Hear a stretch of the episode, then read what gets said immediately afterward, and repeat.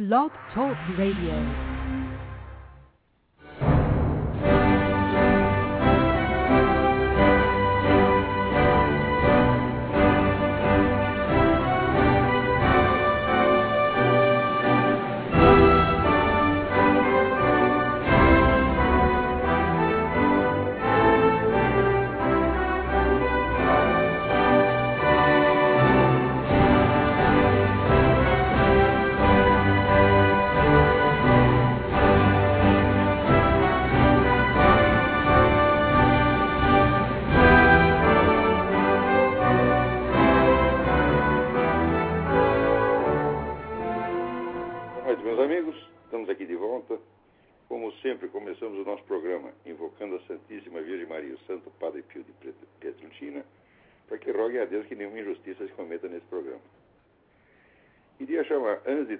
Chamar a atenção de vocês para esta enquete que está vendo no site do Senado. É, se você, o público aprova ou não a PL 122, a, a lei chamada Lei da Mordaça Gay. Eles já começaram essa enquete várias vezes e sempre que o resultado está indo na direção indesejada, isso é, sempre que o não está ganhando, eles zeram e começam tudo de novo. E já começa com, assim, 52% a favor da, da PL 122. Isso já aconteceu várias vezes. Quer dizer, você, o pessoal vai votando, então vai dando ali. A última vez que eu vi estava assim, estava 68% contra. Aí zerou e começa tudo de novo. Então, essa técnica vem sendo usada em todo o mundo, isso não é uma coincidência, não é, não é um, um erro, não é uma distração. Essa mesma técnica foi usada para aprovar o Tratado de Lisboa, que é onde é a Constituição da União Europeia. Eles fazem um plebiscito, daí se o plebiscito não dá o resultado que eles querem, eles zeram, zeram tudo e fazem outro, e outro, e outro. Até, por coincidência, dá o resultado que eles querem. Aí para, aí não tem mais outro plebiscito. Eles olha, meu filho, se você faz 10 votações, né? E um lado ganhou em 9, tá certo? E o outro ganhou em 1, então é evidente que no total, né, o lado vencedor continua o mesmo, mas para eles não é assim. Quer dizer, as eleições anteriores não são cumulativas. A eleição seguinte, a votação seguinte anula a anterior. Então é só você repetir um certo número de vezes e vencer pelo cansaço. Quer dizer, ó, votamos aqui o não. É, mas não valeu. Votamos o não de novo. É, mas não valeu. Votamos o não de novo. Não valeu. Ah, quer saber? Eu vou votar sim para acabar com essa porcaria. É, é assim que se faz. Quer dizer, é evidente que isso é um crime e é uma fraude. Porém, o crime e a fraude se tornaram os meios normais e usuais de administração planetária, gente. Vocês têm que prestar atenção nisso. Veja, todas essas coisas, essas técnicas foram estudadas com muita antecedência. Quer dizer, como é que você modifica, por exemplo, o resultado de uma eleição? Como é que você faz as pessoas se adaptarem àquilo que elas odeiam? Tudo isso foi estudado, sobretudo, pelo Kurt Lewin no Instituto Tavistock de Londres. Quer dizer, isso, ele começou, eu acho que até, eu não tenho certeza, na década de 40 eu sei que ele já estava na, na pista dessas coisas, mas ele começou nos anos 30, eu não, eu não sei, tá certo? E, inicialmente, você vê que o próprio Kurt Lewin, disse que era um grande psicólogo, jamais ninguém admiração ao Kurt Lewin, o próprio Kurt Lewin, ele começou com intenções muito boas. Né? Que a intenção era a seguinte, é como é que esses alemães todos viraram nazistas e como é que nós vamos mudar a cabeça deles depois, depois da guerra. Né?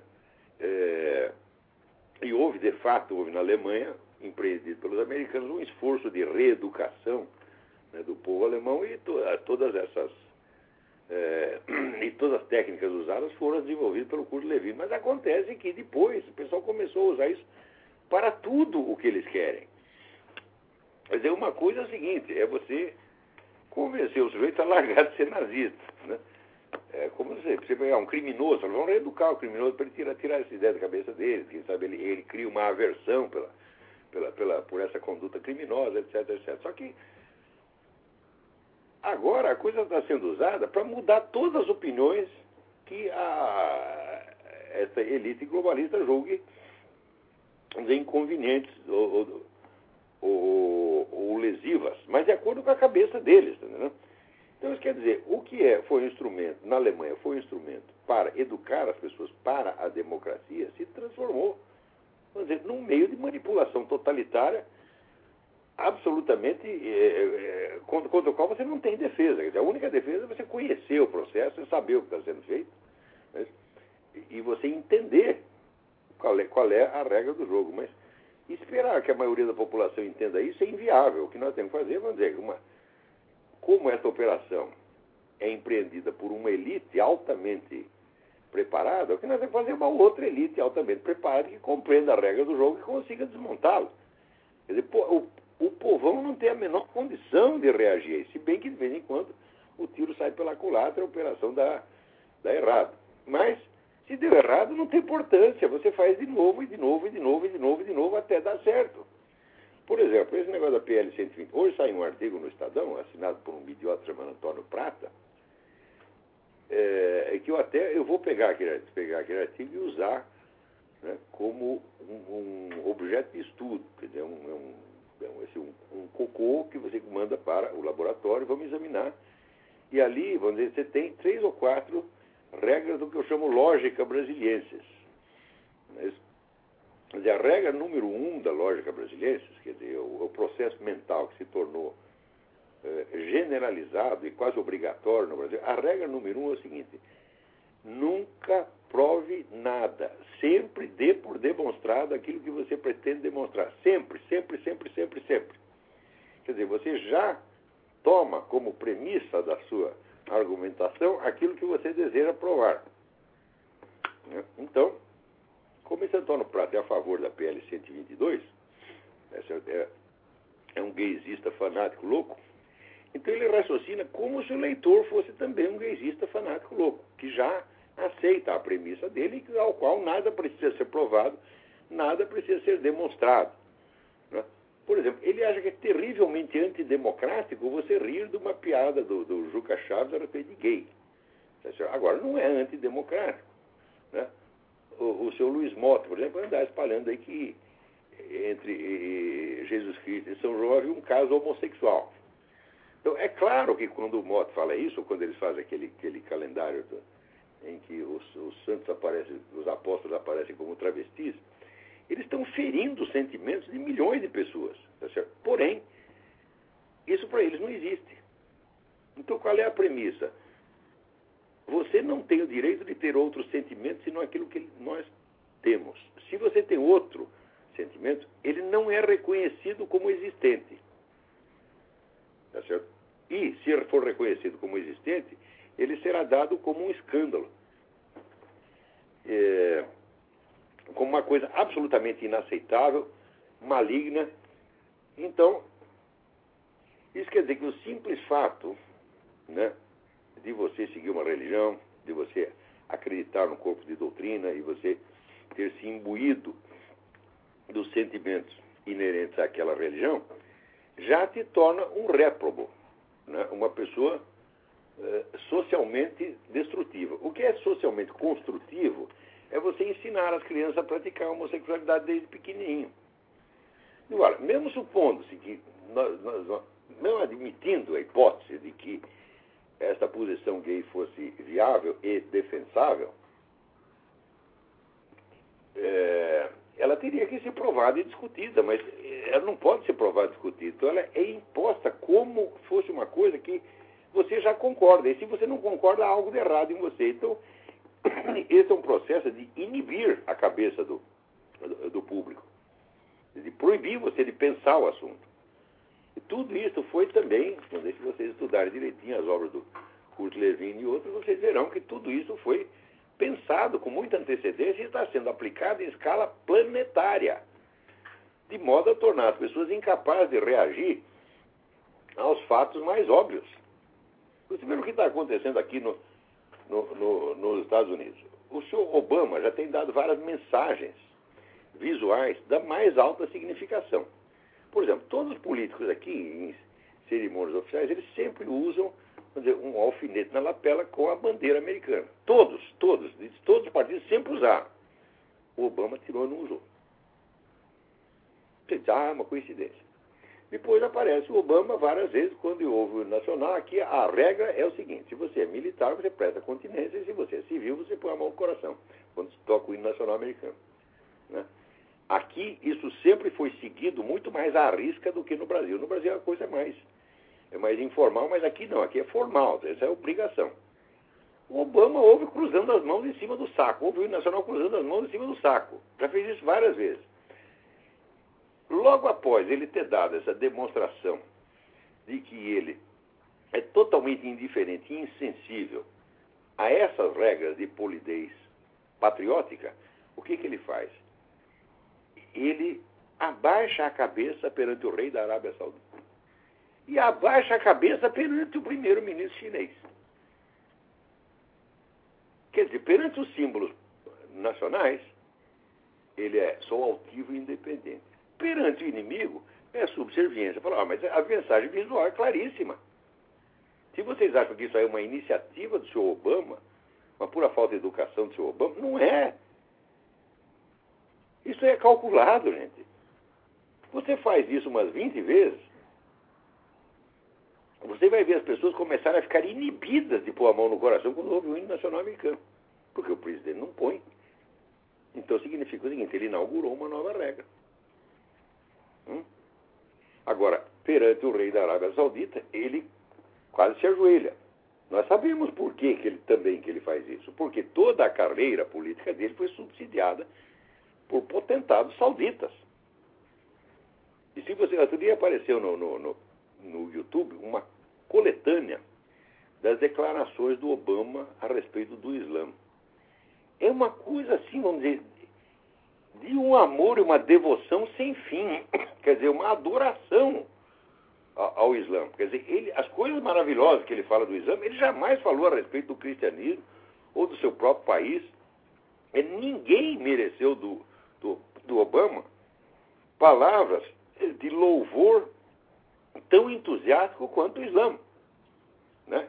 Além disso, ainda tem aquele, aquele famoso lapsus linguae, aquele, um dia que ele falou, minha fé islâmica. Eu digo, você começa a somar essas coisas todas. Eu digo, peraí. Isso aí não pode ser coincidência. Esse, nesse, esse conjunto não pode ser coincidência. Porque nós temos que raciocinar que nem raciocinava o, o, o falecido Joe McCarthy. Eu sei que dar razão para o Joe McCarthy em qualquer coisa, mesmo quando ele diz a verdade óbvia, é, é politicamente incorreto. Mas ele dizia o seguinte: se essas coisas fossem apenas erros ou lápis, não é possível que os caras errem sempre contra nós. Se, é, se é, são apenas erros, né? o erro às vezes prejudica um, às vezes prejudica o outro, mas erros que sempre prejudicam o mesmo, realmente não, não é, não é possível, é? Né? Vamos supor, você está andando pela rua, seu vizinho tem um cachorro. Hum? O cachorro deixa todo mundo passar e morde você. Hum? No dia seguinte, também, mesma coisa. Deixa todo mundo passar, fica lá quietinho, abanando o rabo, quando passa você, ele cal morde você. Ele faz isso umas 20 vezes. E é sempre você. Você vai dizer o quê? Foi um erro do cachorro? Foi equívoco do cachorro?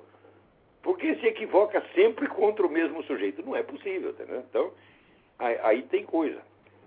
Outra, vamos dizer, outra maneira de controle, já não, não se pode falar mais controle da opinião pública. Controlar a opinião pública é uma coisa. Agora, você controlar atitudes públicas que não passam pelo filtro da opinião, quer dizer, que não chegam a se tornar assunto de pensamento do sujeito. Quer dizer, não é coisa que o sujeito ah, aqui eu tenho uma opinião assim, assim. Não.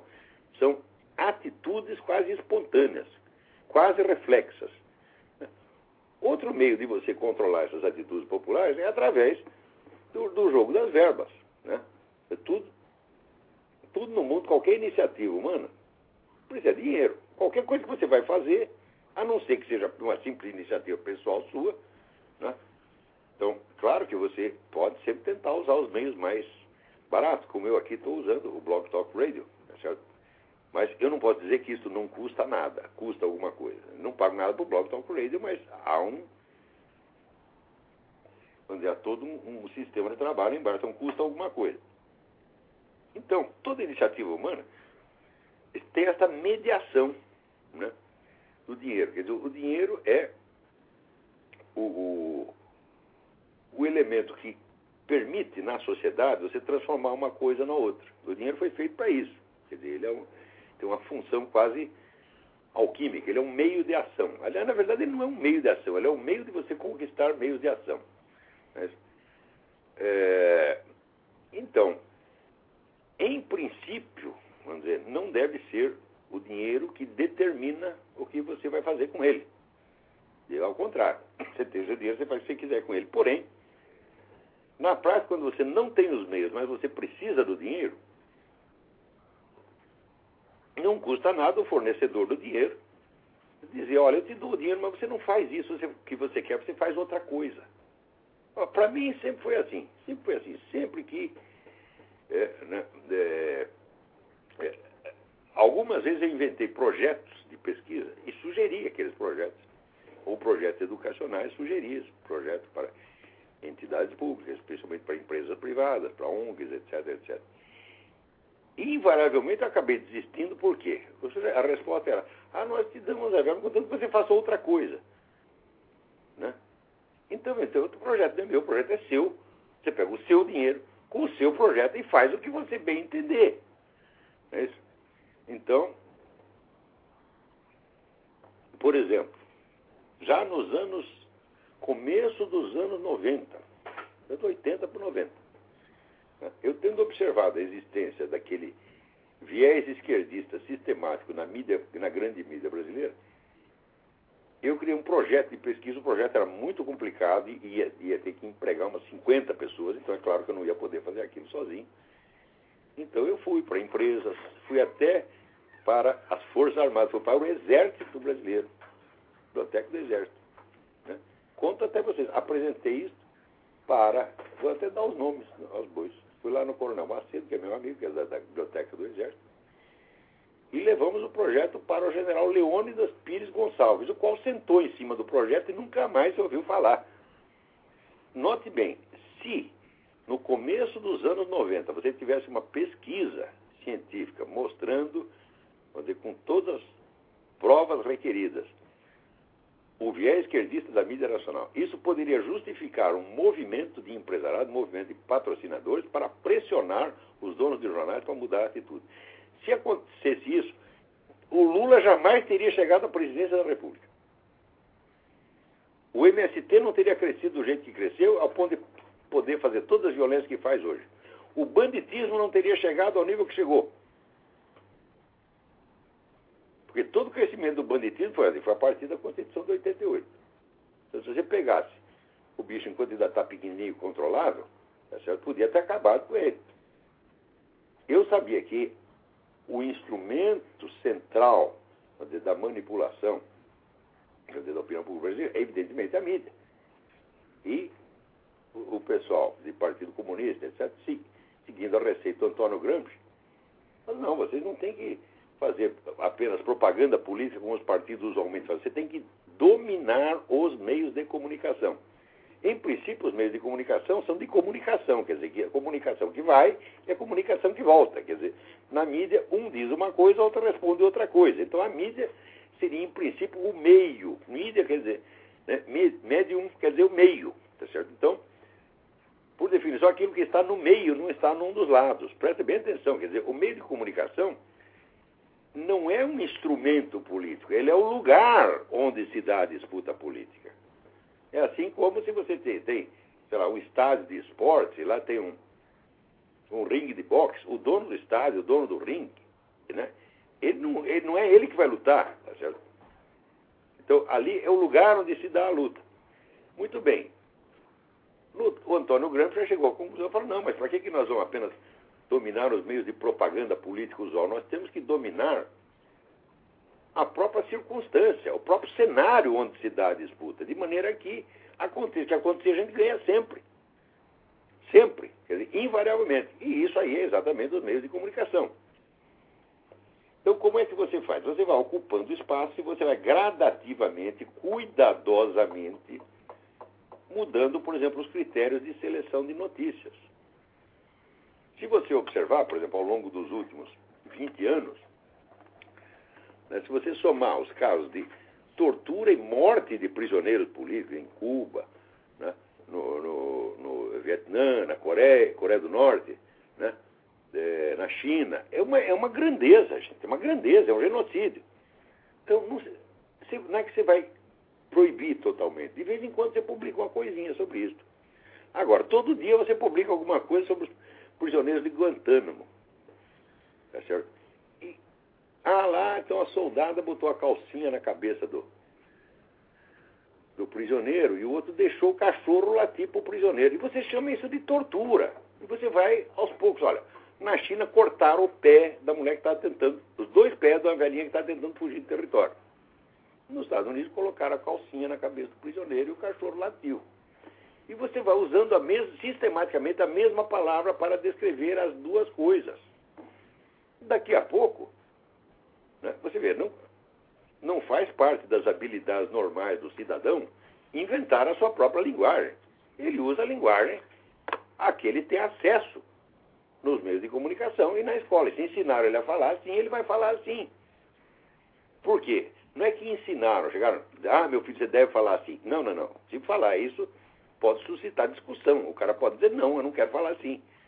Agora, se automaticamente todo mundo já começa a falar assim e não há a hipótese alternativa, então somente um gênio vai pensar uma hipótese alternativa. E você sabe que as populações não são constituídas maciçamente de gênios. Então isso aí dá aos humanos o controle total. Né? É... Então, as você veja, esse negócio das fontes de dinheiro para pesquisa e para ONGs, hoje é a coisa decisiva no mundo. Porque cada um desses bilionários que financia essas coisas, ele tem seus próprios planos. Então, é claro, ele só financia aquilo que combina com os planos dele. Então, é, se você tem um projeto de pesquisa e vai lá pedir dinheiro para o Jorge Soros, pode tirar o cavalo da chuva, meu filho. Você vai fazer a pesquisa que o Jorge Soros quiser e com o resultado que ele vai te dar. Senão, não tem verba. Isso é assim hoje, quer saber, em toda a medicina mundial. Você não pode mais confiar em nenhuma pesquisa médica porque o dinheiro está correndo solto. Até a revista Lancet, que é a revista médica britânica, a revista médica de mais alto prestígio no mundo. Né? Você tinha dois, você tinha o, o BJM, o British Journal of Medicine, e a Lancet. Agora você já vê os dois de sacanagem. Então, por exemplo, você, essas pesquisas sobre fumo passivo, né? o fumo passivo causa não sei o quê, causa... você sabe como é que são feitas essas pesquisas? Eu vou contar para você. Digo, é impossível você medir fumo passivo, tá certo? Porque é o seguinte, todo mundo está submetido ao fumo passivo. Então, não tem como você diferenciar quem está, quem sofreu o impacto do fumo passivo e quem não sofreu. Então, como é que, você, como é que eles fizeram? Eles reuniram pessoas, pessoas quaisquer, né? E perguntavam para as pessoas, ah, pegavam pessoas doentes de câncer e perguntavam para elas se elas tinham sofrido impacto do fumo passivo. E elas, assim, meio de memória, acabavam até exagerando, né? Se o pai do sujeito fumava 20 cigarros por dia, não, meu pai fumava 80. Né? E com isso eles foram somando esses depoimentos e chegaram à conclusão de que o fumo passivo mata. E isso é vendido para vocês como uma coisa verdadeira. Tá aí esse merda desse Zé Serra. O cara vive disso. De repassar para vocês esse gênero de mentira. E criar, uma essa histeria antitabagista, essa loucura, né? que vai dizer, o sujeito puxa um cigarro aqui. Esse teste eu já fiz, gente. Quer dizer, eu puxo um cigarro, olha, eu fumo pra caramba, tá certo? Há 40 anos eu fumo no mínimo, no mínimo. Dia que eu fumo pouco, eu fumo dois mais. 40 não, peraí. É, eu estou com 62 para 63. Quer dizer, são 44 anos. Não, mais. Peraí, 47 anos a quantidade de cigarro que eu fumei já era para ter matado umas meia dúzia, tá entendendo? Se isso fizesse mal mesmo, tá entendendo? Então, quando o cara chega, passou dos 60, aí ele começa a ter um pigarro tal, daí a pessoa, tá vendo? Vai morrer. Eu digo, não, meu filho, você vai morrer antes de mim. Né? Então, eu com todo esse exagero, essa pletora, né, essa, é, esse absurdo de, de, tabagismo que é a minha vida, eu ainda não, não morri, estou melhor de saúde do que o Zé. É, Agora eles vão dizer, não, você matou um bocado de gente pelo caminho. Eu digo, eu sei. Por quê? Porque eu puxo um cigarro aqui, o sujeito a 20 metros já começa a tossir. Mas eu digo, peraí, peraí, eu não acendi ainda. Daí o cara, ah, é. então, é assim, quer dizer, você já criou uma reação, uma expectativa, um temor. Né? E você já tem toda a resposta automática. Você fala uma coisa, a famosa, ah, você está sendo pago pela indústria do tabaco. Eu digo, meu filho, os interesses da indústria do tabaco são titica de galinha comparado com os interesses da indústria farmacêutica. A indústria farmacêutica aqui nos Estados Unidos são os Rockefeller. Né? Agora, através desse negócio da circulação de verba, você domina tudo aí. Aqui uma notícia que chega na coluna do meu amigo Cliff Kincaid. O Jorge Soros, esse aqui é ateu declarado, pró-comunista, né? pró-gay, pró-aborto, pró-tudo, ele está financiando o quê? Grupos católicos. Financiando? Financiando. Isso aí. Isso é um eufemismo. O Jorge Soros não financia nada. O Jorge Soros dirige. Ele dá dinheiro para você fazer o que ele, Jorge Soros, quer. Não é que ele vai, ah, estou aqui, né, fabricando, sei lá, salsicha, preciso de um dinheiro. Entendeu? Eu vou lá pedir dinheiro para o Jorge Soros para ele investir na minha, minha banquinha de salsicha. Falo, não, ele diz, não, você, agora você não vai vender mais salsicha, meu filho. Tá você vai vender sorvete, porque eu quero que você venda sorvete. Senão não tem dinheiro. Então, esse catolicismo, dessa gente que aceita dinheiro do Jorge Soros, vai praticar o catolicismo do Jorge Soros. Tá certo? Agora, você não tem como reagir a essas coisas. Não tem. Né? Então, você veja, por exemplo, aqui essa semana apareceu aí o senador Álvaro Dias, né, dizendo que na Petrobras o desvio nas obras administradas pela Petrobras já chegou a um negócio de bilhões de dólares. Tá? No entanto, não pode, não pode investigar. É proibido saber. Tá? Então, é assim que os caras. Quer dizer, não tem que. Como se pode ser contra uma investigação, meu Deus do céu? A investigação é o que? É a busca da verdade. A investigação não é uma acusação. Não, não pode nem investigar. Que nem um idiota que essa semana eu perguntei para ele se ele podia ser testemunha num caso, que ele dizia que o terceiro está dizendo. Daí ele já. Não, você quer me processar? Você falando, mas peraí, meu filho, eu perguntei se você podia ser testemunha. Ele já, já tem essa, esse temor, quer dizer, você não pode discutir o assunto. A discussão ficou proibida, a investigação ficou proibida. Né? Eu já vi isso acontecer também na justiça. Né? Um caso que, bom, no fim, no fim das contas eu me saí bem no caso, mas porque mudou de juiz. Senão teria sido ferrado, porque o, o, era um juiz que não queria saber das coisas. Então você pedir anexação de um documento, ah, não, não pode. Pede a convocação da testemunha, ah, não, não pode. Epa, peraí, então a sentença já está pronta. Quando eu cheguei aqui já está a sentença pronta. E no fim dei sorte, é que o negócio mudou de juiz, foi para na mão do outro, que era bem melhorzinho. Mas, aqui, olha aqui. O deputado Pete Heckstra, que é o representante principal do Partido Republicano no Comitê de Inteligência da Câmara dos Deputados aqui nos Estados Unidos, ele queria fazer uma investigação sobre o que se passou em Fort Hood. Ah, o que se passou lá é muito simples. Quer dizer, um muçulmano louco, que várias vezes já tinha feito, né, tinha espalhado ali a sua convicção de que os muçulmanos estão, têm todo o direito de matar americano, né, e que, além disso, era o sujeito que frequentava a mesma mesquita do pessoal do, do, do atentado do 11 de setembro. O sujeito, de repente, começa a gritar Allahu Akbar e dá tiro num monte de gente. Ele não estava louco, ele foi dando tiro assim metodicamente, fazer a pontaria, pum, pum, pum. E você vê como é as coisas, né? Outro dia um idiota reclamando contra o meu artigo Educando para a Boiolice, porque ele disse que eu estava difamando os mortos da Virginia Tech. Eu falei, não, eu não os mortos estão absolvidos da, da acusação de boiolice pelo simples fato de que eles morreram. Eu não estou falando dos mortos, estou falando dos vivos.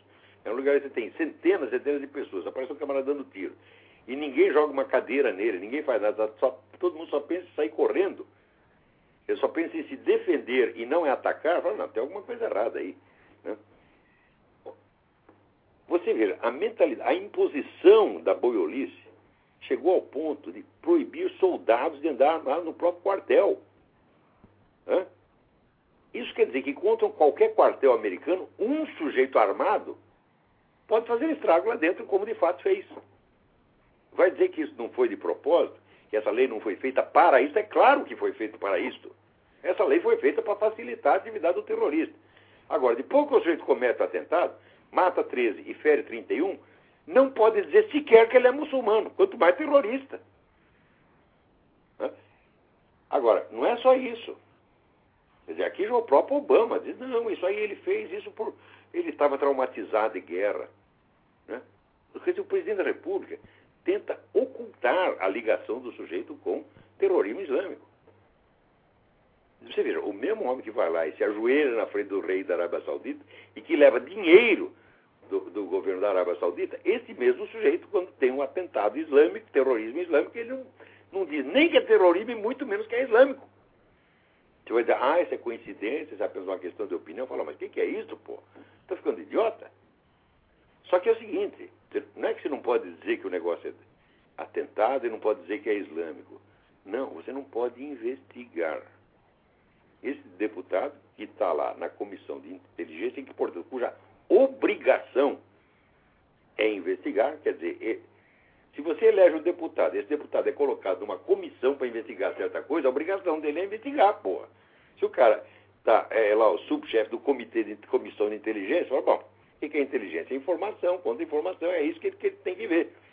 Então ele foi lá tentar investigar o que se passou no Fort Hood, a Casa Branca interveio para bloquear qualquer informação, ele não pode receber nenhuma informação. Ele só pode ler o que sai no jornal. O jornal não dá para impedir. O jornal também só está saindo mentira a respeito. Então, não pode investigar. Isso é como a certidão de nascimento do Barack Obama.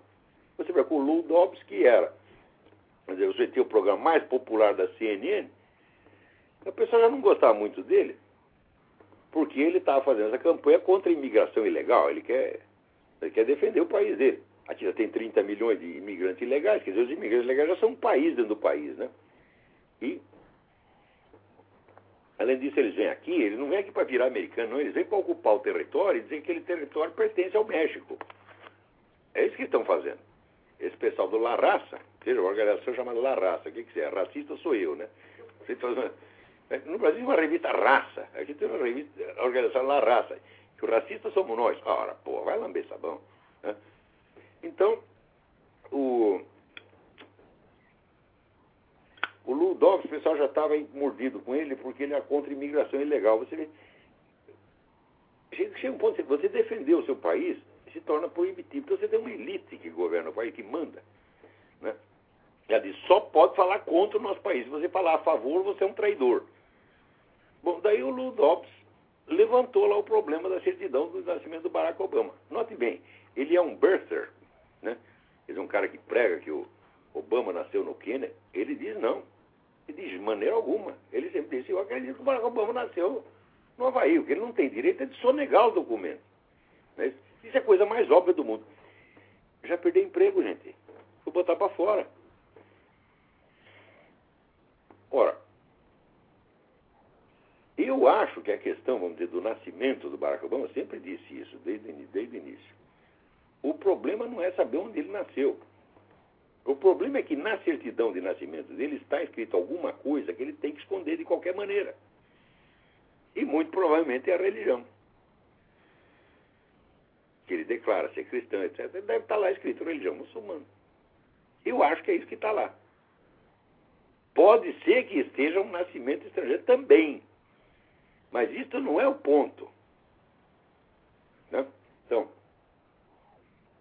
Agora, o próprio Barack Obama, ele já reconheceu implicitamente que ele não nasceu nos Estados Unidos. Porque no debate entre ele e o Alan Keyes para o Senado de Illinois, o Alan Keyes reclamou, falou, mas você nem nasceu nos Estados Unidos? Resposta do Obama. E daí? Eu não estou concorrendo à presidência, mas apenas ao Senado. Ora, meu Deus do céu. Se ele tivesse nascido mesmo nos Estados Unidos, ele ia responder isto? Ele ia conceder isto? ao adversário, ele dizia, não, de maneira alguma, eu sou americano, tanto tão americano quanto você. Ele não disse, ele disse ao contrário, que ele, como estrangeiro, tinha direito a estar naquela eleição, porque era eleição para o Senado e não para a presidência. Passa, né? Seis meses o sujeito está lá na presidência. E é proibido levantar o assunto. Quer dizer, esse negócio de, controle da opinião pública já passou de todo o limite do tolerável. Agora, o povão cai nessa mesmo, tá entendendo? Agora, quem não pode cair são os intelectuais e estudiosos, vocês não podem aceitar essas coisas. Tem, agora, existe aquele conformismo, uma espécie de conformismo, que não é conformismo. Né? É o conformismo com um fato consumado que ainda não está consumado. É o conformismo prévio. Você já acha, já declara com uma coisa que pode acontecer, é inevitável que a gente tem que se conformar com ela. Né? Isso também é calculado, quer dizer, você eliminar a possibilidade de uma coisa ser discutida, porque você a dá como inexistente. Né? Ora, aqui nos Estados Unidos, esse negócio do controle da opinião já, já passou de todo o limite do, do, do, humanamente aceitável. Ou seja, esse negócio da Fairness Doctrine. A Fairness Doctrine consiste no seguinte: os meios de comunicação básicos são os jornais, a televisão e o rádio. Nos jornais na televisão, a turma da, da esquerda tem um monopólio quase total. E no rádio, a vantagem está com os conservadores. Acontece que o rádio é uma concessão pública. Eu não sei porquê. Não é porque.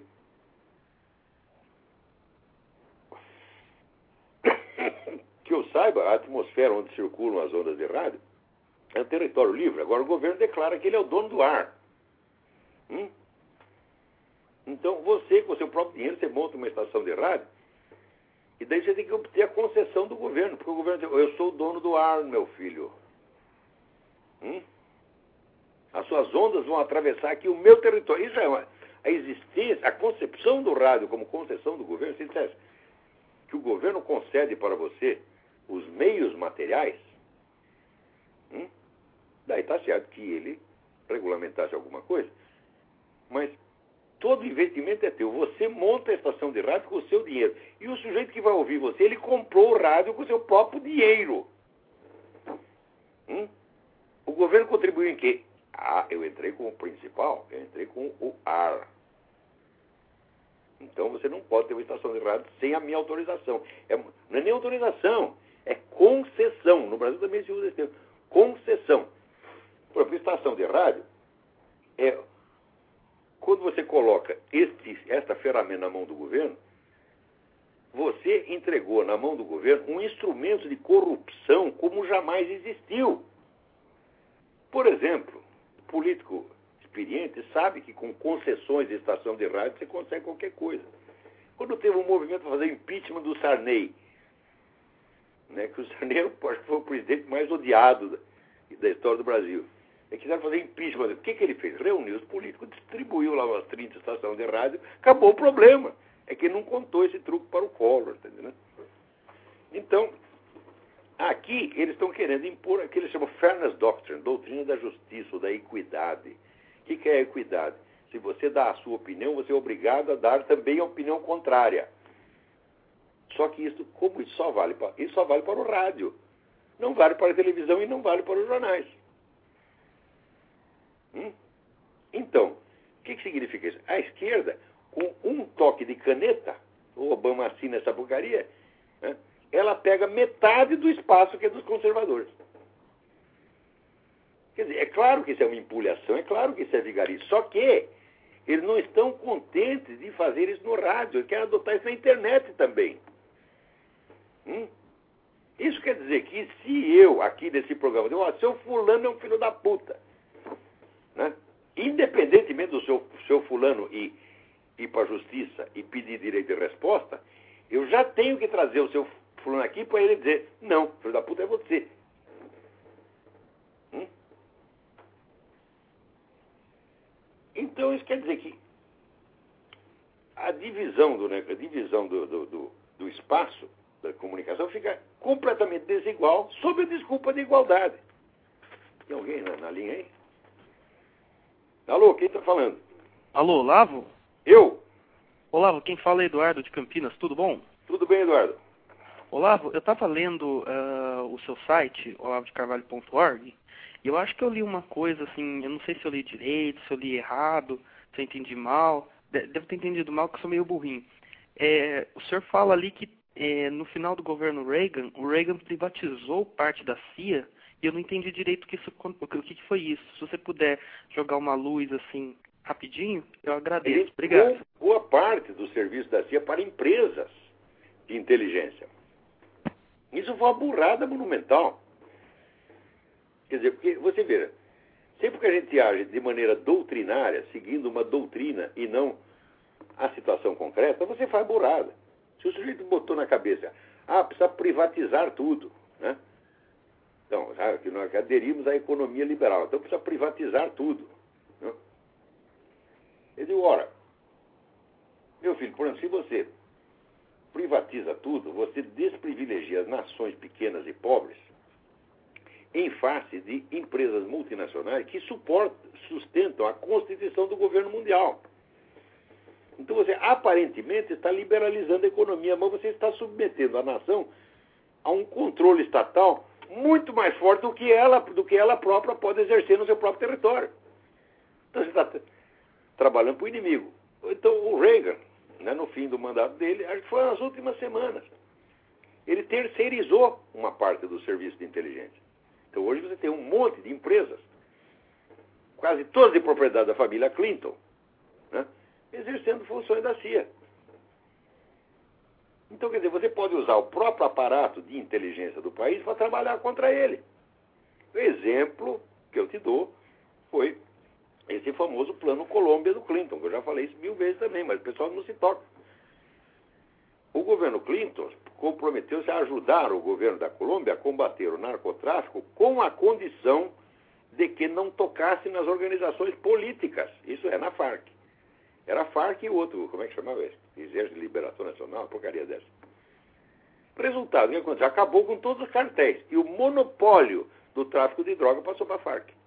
Você vai dizer que foi por erro? Ah, foi um erro de cálculo. Aqui nos Estados Unidos são pessoas muito educadas. Eles, eles aqui têm a maneira do understatement. Understatement é falar a coisa né, é, diminuída, você atenuar o que vai falar, né? Quer dizer, você vê a mãe do sujeito no puteiro, mas você não vai dizer, você é um filho da puta. Diz, não, a conduta da senhora sua mãe é, é um, um pouco inconveniente. Né? Eles sempre fazem isso, understatement. Então, eles, nesse caso, eles acusam o governo de incompetência. Eu digo, mas isso não é incompetência, isso é competência. Tá certo? Na iniciativa contra o país. Isso foi, obviamente, feito para facilitar a vida das Farc. As Farc não eram nada, elas cresceram monumentalmente depois disso. Porque não podia tocar nelas. Então, você só pode entender uma ação quando você vê essa ação no conjunto e você vê também os limites dela, onde ela para. Às vezes, só o ponto onde ela para, só a fronteira onde ela para é que é importante. Então, o Plano Colômbia ele agiu mais pelo que ele não fez do que pelo que fez. E obteve o resultado que queria. Agora, hoje, você vê, um terço, do, um terço, gente, do dinheiro que circula na Bolsa de Mercadorias de Nova York é dinheiro do narcotráfico. Quando você fala narcotráfico, em termos da América Latina, você quer dizer FARC. Não há mais outras organizações concorrentes. Não há. As últimas concorrentes que sobravam, no Brasil, tem lá umas quadrilhinhas, foram todas eliminadas. Então o governo, quando prende um desses, chefes de quadrilhas menores, ele está vendo, nós combatemos o narcotráfico. Eu digo, você não está fazendo isso, meu filho, você está entregando o mercado para as Farc. Você não está combatendo o narcotráfico, você está combatendo os concorrentes das Farc. Agora, é,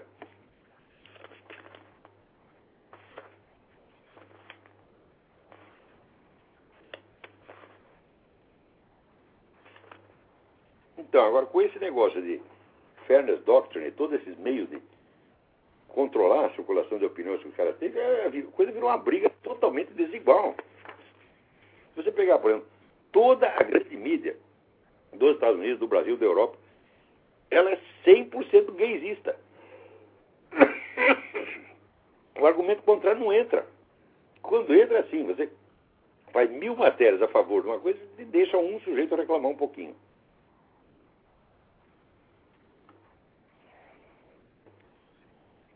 Né? Olha aqui, como é que funciona aqui. Saiu na Folha. Número de milicianos já supera o de traficantes em favelas do Rio. Atenção, as, as milícias formadas por grupos paramilitares estão cada vez mais presentes nas favelas do Rio e já superam os traficantes de drogas. Segundo pesquisa feita pelo NUPEV, Núcleo de Pesquisa de Violência da UERJ. Ah, meu Deus do céu. Se as milícias superam em número os traficantes, os traficantes estão perdidos. E o narcotráfico já teria acabado. Hã? Eu sei o que são essas milícias.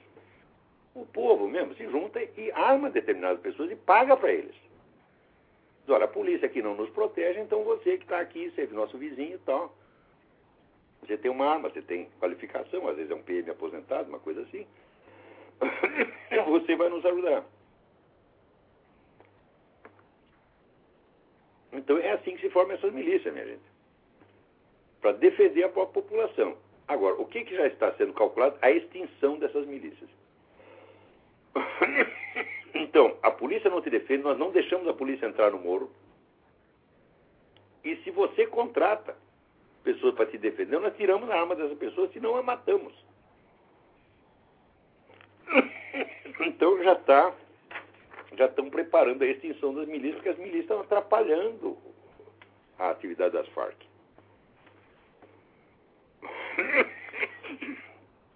Agora aqui. Alô, quem é? Lavo. Sim. Oi, oi, boa noite, é Fernando aqui do Butantan, São Paulo. Como é que está o senhor? Tudo bem? Tudo bem. É, eu, eu, tenho estudado a obra do senhor há algum tempo, professor. Eu queria fazer uma pergunta, que é até uma pergunta até meio tola, que eu acho até que já sei a resposta, mas assim, eu tenho que perguntar para o senhor para ouvir o seu comentário. Professor, não existe um método não revolucionário de a gente, nós conservadores, usarmos é, métodos revolucionários, digamos assim, contra o inimigo, fazer o feitiço virar contra o próprio feiticeiro? Ah, já pensei nisso. Porque, professor, senão vai ser sempre desigual, vai ser sempre uma luta desigual, vai ser sempre uma luta assimétrica em si, a gente vai sempre perder, não tem... Agora eu fico pensando nessas coisas, mas eu não consigo achar uma saída para isso. Não, o que, eu, que, eu, que eu acho que tem sido um erro constante de liberais, conservadores, católicos, etc., etc., é que eles caem no engodo de, quando combatem as posições revolucionárias, eles têm que oferecer uma solução alternativa. Então, resultado, você acaba tentando criar um movimento revolucionário contra o movimento revolucionário. E qual é a origem do fascismo? Não digo do nazismo, que são coisas diferentes, mas o fascismo, na Itália, em Portugal, na Espanha, ele tinha, em grande parte, houve ali uma inspiração conservadora. Só que, bom, nós queremos parar o movimento revolucionário. Então o que nós fazemos? Nós criamos um partido que funciona igualzinho o movimento revolucionário, só que no, no conteúdo da ideologia é contra. Isso é loucura, pô.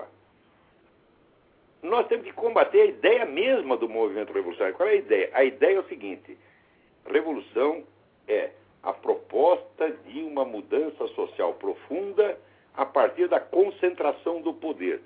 Quem quer que ap apresente um projeto desse tipo, pouco importando o conteúdo ideológico da coisa, deve ser condenado como revolucionário. E a pessoas vão dizer, mas o que, que se oferece como como proposta alternativa. Não tem alternativa. O movimento revolucionário é crime. Você não tem que ter uma alternativa ao crime. Você tem que simplesmente combatê-lo. Você tem que se concentrar no lado negativo do trabalho, no lado negativo, repressivo e destrutivo.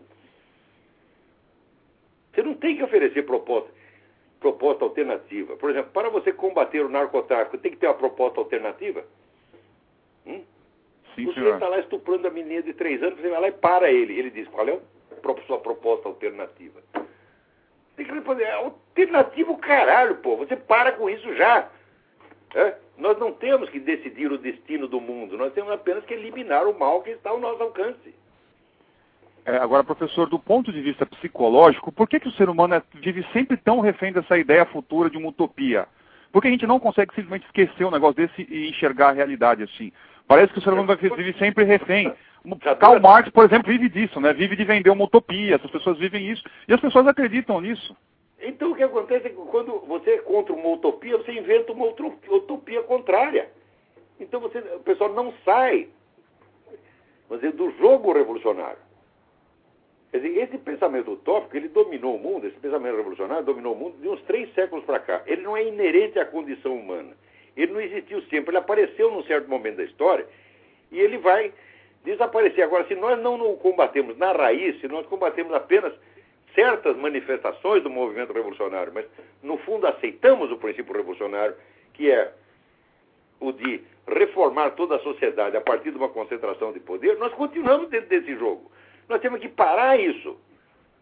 A pessoa diz, ah, mas tem uma proposta de mundo melhor. Eu não quero um mundo melhor, eu só quero que vocês parem de piorá-lo. Você está entendendo? Entendi. Entendi, professor. Porque assim, dá a impressão que assim, uma vez criado esse negócio, nunca mais ninguém vai conseguir desinventar isso daí. O sujeito está batendo em você. E você consegue segurar a mão dele. E forçar ele a parar de bater em você. Daí ele vai dizer qual é a alternativa que você oferece. Qual é a sua é. proposta? Quer dizer, para combater o mal mais óbvio e patente, não é preciso ter alternativa. Quer dizer, a própria ideia de alternativa já pressupõe que tudo que possa vir de bom tem que vir através de uma elite revolucionária. E por que não deixar as coisas.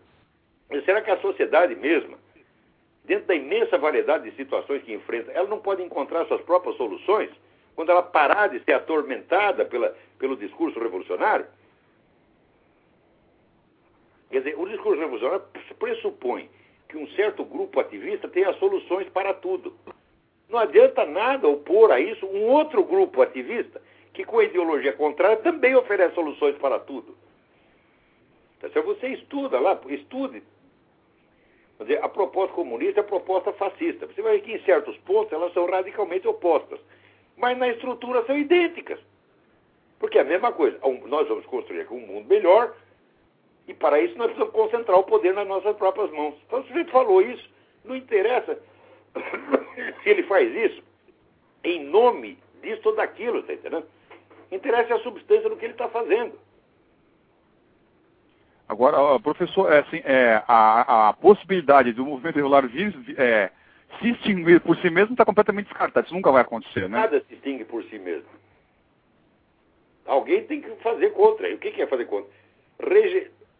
A gente tem que criar movimentos que rejeitem qualquer proposta revolucionária, rejeitem e denunciem como criminosa qualquer proposta revolucionária. O sujeito propôs um mundo melhor. Ah, você quer um mundo melhor? Eu também quero. Como é que nós vamos realizar? Ah, precisamos da concentração do poder. Acabou. E, o, a, e, a, face mais satânica disso, professor, é que a pessoa faz isso em nome do bem, né? Não, eu quero um mundo melhor, eu quero um mundo melhor. Ah, o sujeito acha que está querendo bem para a humanidade está destruindo tudo. Esses dias eu estava lendo um livro de um sujeito chamado René de la Tour du Pin. É considerado um grande mestre do pensamento político católico francês. Então ele está lá, evidentemente, combatendo o movimento revolucionário. Então o que, que ele vem? Ele vem com a proposta da sociedade cristã. Eu digo, e como é que nós vamos realizar a sociedade cristã? Através da concentração do poder. Minha resposta, oh, meu filho, você pega a sua sociedade cristã e enfia no cu.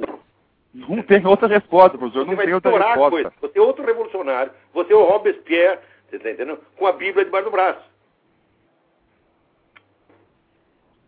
Talvez, o professor, o senhor acha, acha que a mentalidade revolucionária talvez seja o maior desafio que a humanidade já se deparou em toda a sua história, com certeza, né, professor? Sombra de dúvida. Foi o maior, o maior flagelo que já afetou a humanidade desde o início dos tempos.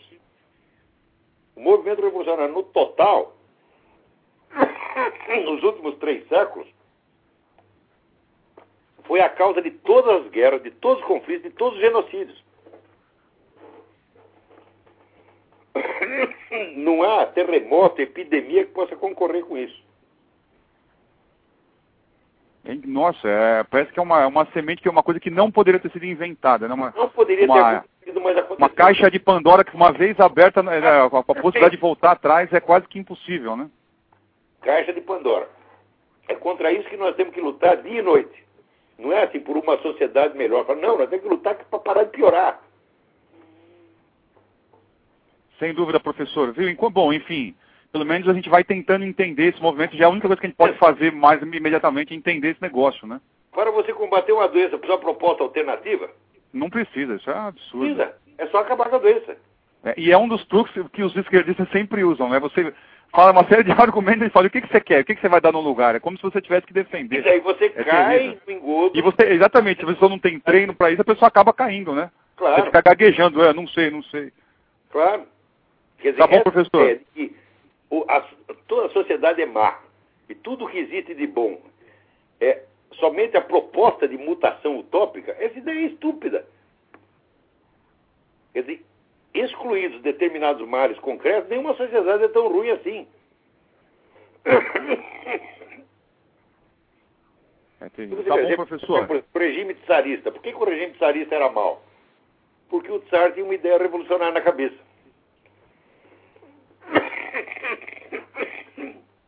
Ele achava que ele, através, dominando tudo, podia fazer a sociedade melhor. É esse. O tsar era tão revolucionário quanto os comunistas. Isso é muito engraçado, professor. Isso é muito engraçado. O nosso imperador, Pedro II, jamais foi revolucionário. É. Porque ele não intervia na sociedade. Ele deixava a sociedade fazer o que quisesse. Ele não queria uma sociedade melhor. Falava, se vocês quiserem uma sociedade melhor, vocês vão fazendo aí do seu jeito. Então, esse foi um grande governante. O que, que nós fizemos com o sujeito? Demos um pontapé na bunda, mandamos para a Europa. E daí enchemos lá de general louco, tipo Floriano Peixoto. Caras com ideia revolucionária na cabeça. O que, que eles fizeram? Fizeram uma revolução atrás da outra, um golpe de Estado atrás do outro, e a coisa não parou até hoje. Que coisa terrível, professor. Coisa terrível. Que coisa terrível. Tá bom, professor. Um abraço, obrigado e parabéns pelo trabalho do senhor, viu? Obrigado, obrigado. Até mais, tchau, tchau. Obrigado. Até mais. Eu acho que não dá mais tempo, nosso tempo está acabando aqui. Hum? Tem mais alguém na linha? Cabe mais um? Alô, quem é? Alô? Alô, é Vitor do Rio de Janeiro? Vitor, tudo bem? Fale rápido que o nosso tempo está acabando. É sobre alarmismo da medicina. Antigamente, a cirurgia de circuncisão tinha justificativa apenas na fimose, mas é, atualmente diz que protege contra DST, câncer de pênis. O senhor acha que é uma mutilação genital também, como a, a, a circuncisão feminina? É... Olha, eu sinceramente não sei. Eu acho que circuncisão não protege contra coisa nenhuma. A circuncisão é um negócio simbólico para marcar que você pertence a certa comunidade judaica ou muçulmana. Vai dizer que isso. Aqui, a, a, cirurgia tem crescido entre os cristãos Proteger com, com justificativas médicas. Olha, o, o, a medicina hoje é um grande instrumento de controle social e de empulhação da humanidade. Sim. Cuidado, é... meu filho. Quer dizer, a medicina junta ali o que tem de melhor e o que tem de pior na humanidade, né? Uhum. Agora, é... a medicina se torna um instrumento de poder sobre a população, ela se torna inevitavelmente má. Como, por exemplo, agora essa farsa dessa, dessa gripe suína aí, que está ah, tá matando 50 Ó, ah, matou 3.900 pessoas em quanto tempo? Em seis meses? Mas o que é isso, minha gente? Isso aí não é risco nenhum. Tá certo? Eu peguei esse raio dessa gripe, garanto, ela não mata ninguém. Ela enche o saco, mas não mata. Oh, obrigado, professor. Obrigado eu. Então, olha, acabou o nosso tempo aqui. Então, até a semana que vem. Muito obrigado.